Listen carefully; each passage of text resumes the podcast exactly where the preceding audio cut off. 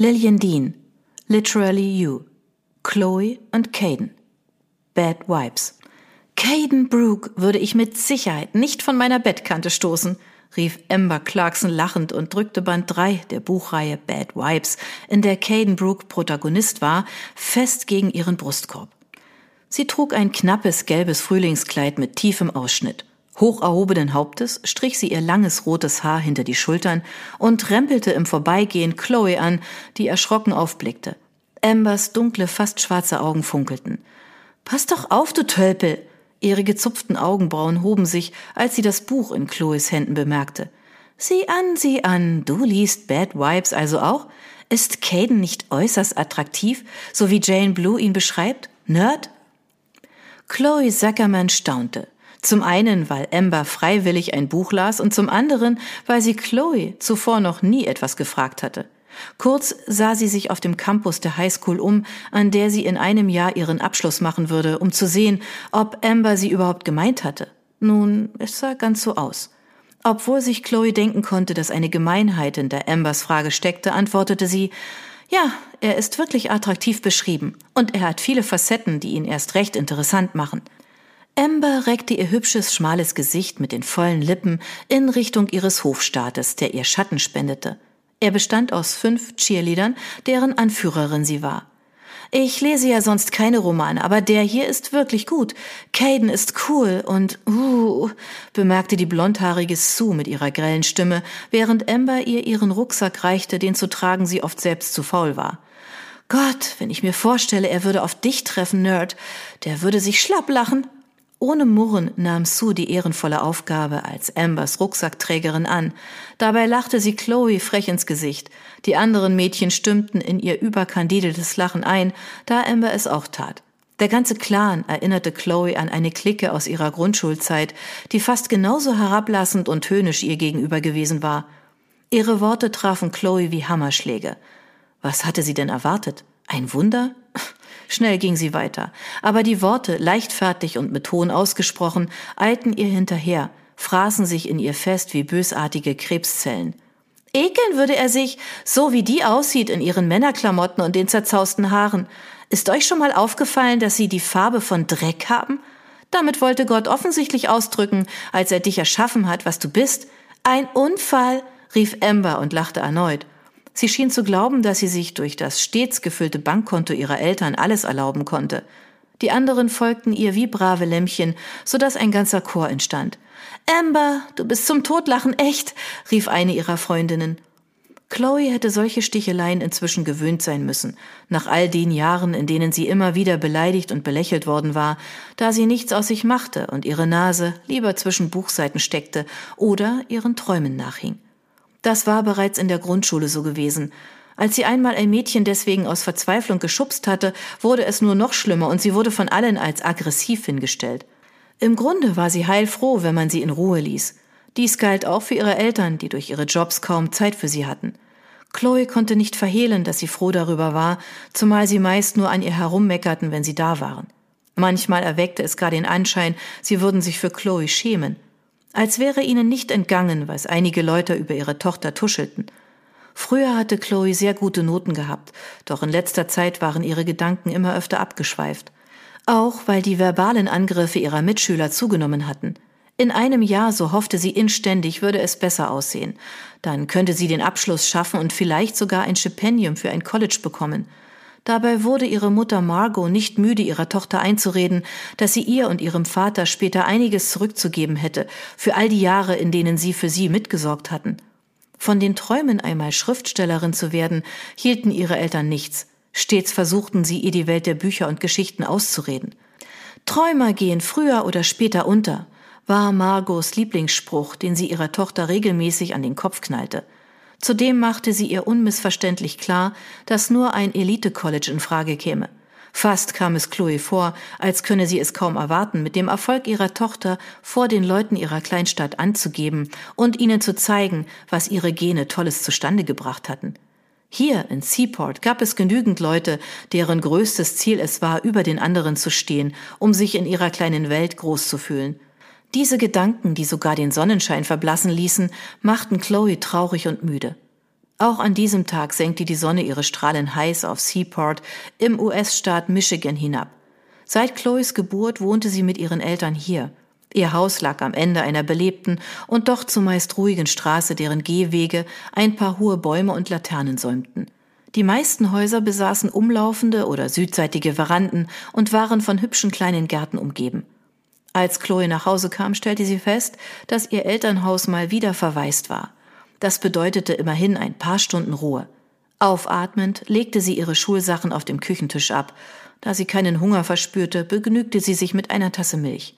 Während sie diese mit einem Zug leerte, lehnte sie sich an den Kühlschrank, hielt sich die Tasse an die erhitzte Stirn und schloss für einen Moment die Augen.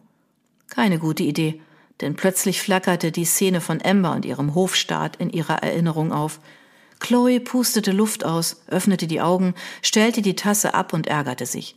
Denn am liebsten hätte sie ihre Gefühle gepackt, sie in ein Feuer geworfen und zugesehen, wie diese zu Asche zerfielen, bevor der Wind sie mit sich nahm. Weit, weit weg. Hauptsache, sie müsste sie nicht mehr spüren, diese Traurigkeit und Einsamkeit, sowie das Gefühl, ein Niemand zu sein. Um sich abzulenken, machte sie sich an die Hausaufgaben und setzte sich dafür an den runden Holztisch in der Küche. Dabei entdeckte sie den kleinen Zettel, der unweit davon auf dem Boden lag. Er musste heruntergefallen sein, als sie vorhin wie ein Wirbelwind in die Küche gelaufen war. Vorausahnend, welche Botschaft er enthielt, hob sie ihn auf. War ja klar. Moms To-Do-Liste. Müll rausbringen, Wäsche aufhängen. Sie überflog die restlichen Punkte und seufzte. Solche Listen waren schon fast zu einem täglichen Ritual geworden, das Chloe kannte, seit sie zehn Jahre alt war. Kein Gruß, kein Kuss. Hatten Sie oder Ihr Vater ihr überhaupt schon einmal einen Kuss gegeben oder sie in den Arm genommen? Wenn, dann hatte sie es vergessen. Hin und wieder versuchte sie sich einzureden, dass es nur dem Vergessen geschuldet war und manchmal funktionierte das sogar, machte es einfacher. Sobald sie genug Geld gespart hatte, würde sie auf eigenen Beinen stehen, so viel stand fest. Erst einmal aber brauchte sie dazu ein Stipendium oder Geld, um das College selbst zu finanzieren. Auf keinen Fall wollte sie auf ein Elite-College. Ihr Gefühl sagte ihr, dass sie sich an einem normalen College wohler fühlen würde, etwas, das sie ihren Eltern besser nicht auf die Nase band. Außerdem glaubte sie nicht, dass sie auch nur annähernd so gut war, dass ein Elite-College Interesse an ihr haben würde. Schnell legte sie den Zettel beiseite und machte sich an ihre Aufgaben für die Schule. Erst danach erledigte sie die Sachen für ihre Mutter. Zum Glück ging ihr alles leicht von der Hand vielleicht auch wegen der Vorfreude, die sie erfüllte, die Vorfreude auf das Buch.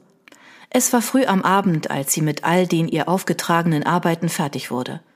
Endlich, murmelte sie und ließ die Jalousie ihres Zimmerfensters halb herunterfahren, um die anhaltende Hitze des vergehenden Tages draußen zu halten. Danach setzte sie sich aufs Bett, nahm das Buch, von dem sie erst ein paar Seiten gelesen hatte, und ärgerte sich, dass Ambers Blicke und Worte weiterhin in ihrem Gehirn herumspazierten. Von der Straße her drangen die Stimmen einer Gruppe junger Leute zu ihr. Ausgelassen lachten sie miteinander, so wie sie es sich oft für sich selbst wünschte. Außer Megan und Seal, die am anderen Ende der Stadt wohnten, gab es niemanden, der mehr als nötig mit ihr zu tun haben wollte. Megan und Seal waren ein Pärchen, das schon ein paar Jahre älter war als Chloe. Genau genommen fünf. Es war inzwischen zwei Jahre her, seit Chloe ihnen das erste Mal in der Stadtbücherei, die sie regelmäßig besuchte, über den Weg gelaufen war. Oder vielmehr war es ein Stolpern gewesen. Seal hatte sie aufgefangen. Er und Megan waren damals erst nach Seaport gezogen und wie sich herausgestellt hatte, genauso süchtig nach Geschichten wie Chloe. Megan hatte das kleine Haus ihrer Großmutter am Rand der Stadt geerbt, das sie nach und nach renovierten. Zudem kannten die beiden es zu gut, wie es sich anfühlte, ein Außenseiter zu sein. Megans und Seals ausgefallene Art, die sie auch durch ihren Kleidungsstil ausdrückten, mochte einigen Seaportern missfallen, doch davon ließen sich die beiden nicht beeindrucken. Sie blieben dennoch. Du bist selbst schuld daran, wenn die Leute dich nicht mögen, hörte Chloe die Worte ihrer Mutter in ihrem Kopf. Wer immer dieselben Klamotten trägt, dazu noch die Schultern beim Gehen hängen lässt und kaum ein Wort sagt, wird eben schnell übersehen. Kürzlich hat mich sogar Mrs. Chanson darauf angesprochen. Du weißt schon, die Psychotante. Sie hat gefragt, ob du mal bei ihr in der Praxis vorbeischauen willst. Die denkt, du hast Depressionen, vornehm ausgedrückt. Ich nenne das eher einen gehörigen Knall. Das Schlimmste aber ist, dass die Leute sagen, es läge an uns, an den Genen. Du musst auch an unser Ansehen denken. Schließlich stammst du von uns ab. Was aus Kindern wird, fällt immer auf die Eltern zurück, egal wie alt die Gören sind.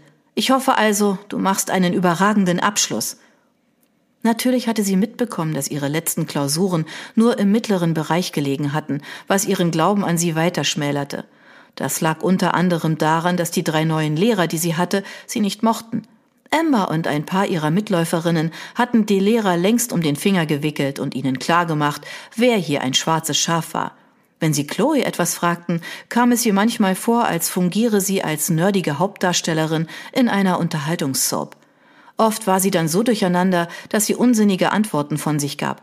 Einmal hatte sie Seals Vorschlag bei Mr. Smith umgesetzt. Dann lach doch einfach mit und nimm ihnen damit die Luft aus den Segeln. Das Resultat? Der junge Lehrer trug ihr eine unterirdische Note ein, weil er sich von ihr nicht ernst genommen gefühlt hatte. Vertrauenslehrer waren schön und gut, fand Chloe, aber außer ein paar Atemübungen zur Beruhigung und dem Vorschlag, einen Kurs für mehr Selbstbewusstsein zu besuchen, hatte sie von ihnen keinen Ratschlag bekommen. Die meisten schauten lieber gleich ganz weg. Ein Teufelskreis. Und was ihre Eltern anging, es machte sie eher traurig als wütend, dass sie sich nicht in sie hineinversetzen konnten. Es war eben nicht so einfach, aus seinem Schneckenhaus zu kriechen, wenn andere dauernd Steine davor warfen, sobald man den Kopf auch nur ein Stückchen nach draußen reckte. Und das hatte nichts mit Selbstmitleid zu tun, denn nichts lag Chloe ferner als das. Sie wollte kein Mitleid. Niemals.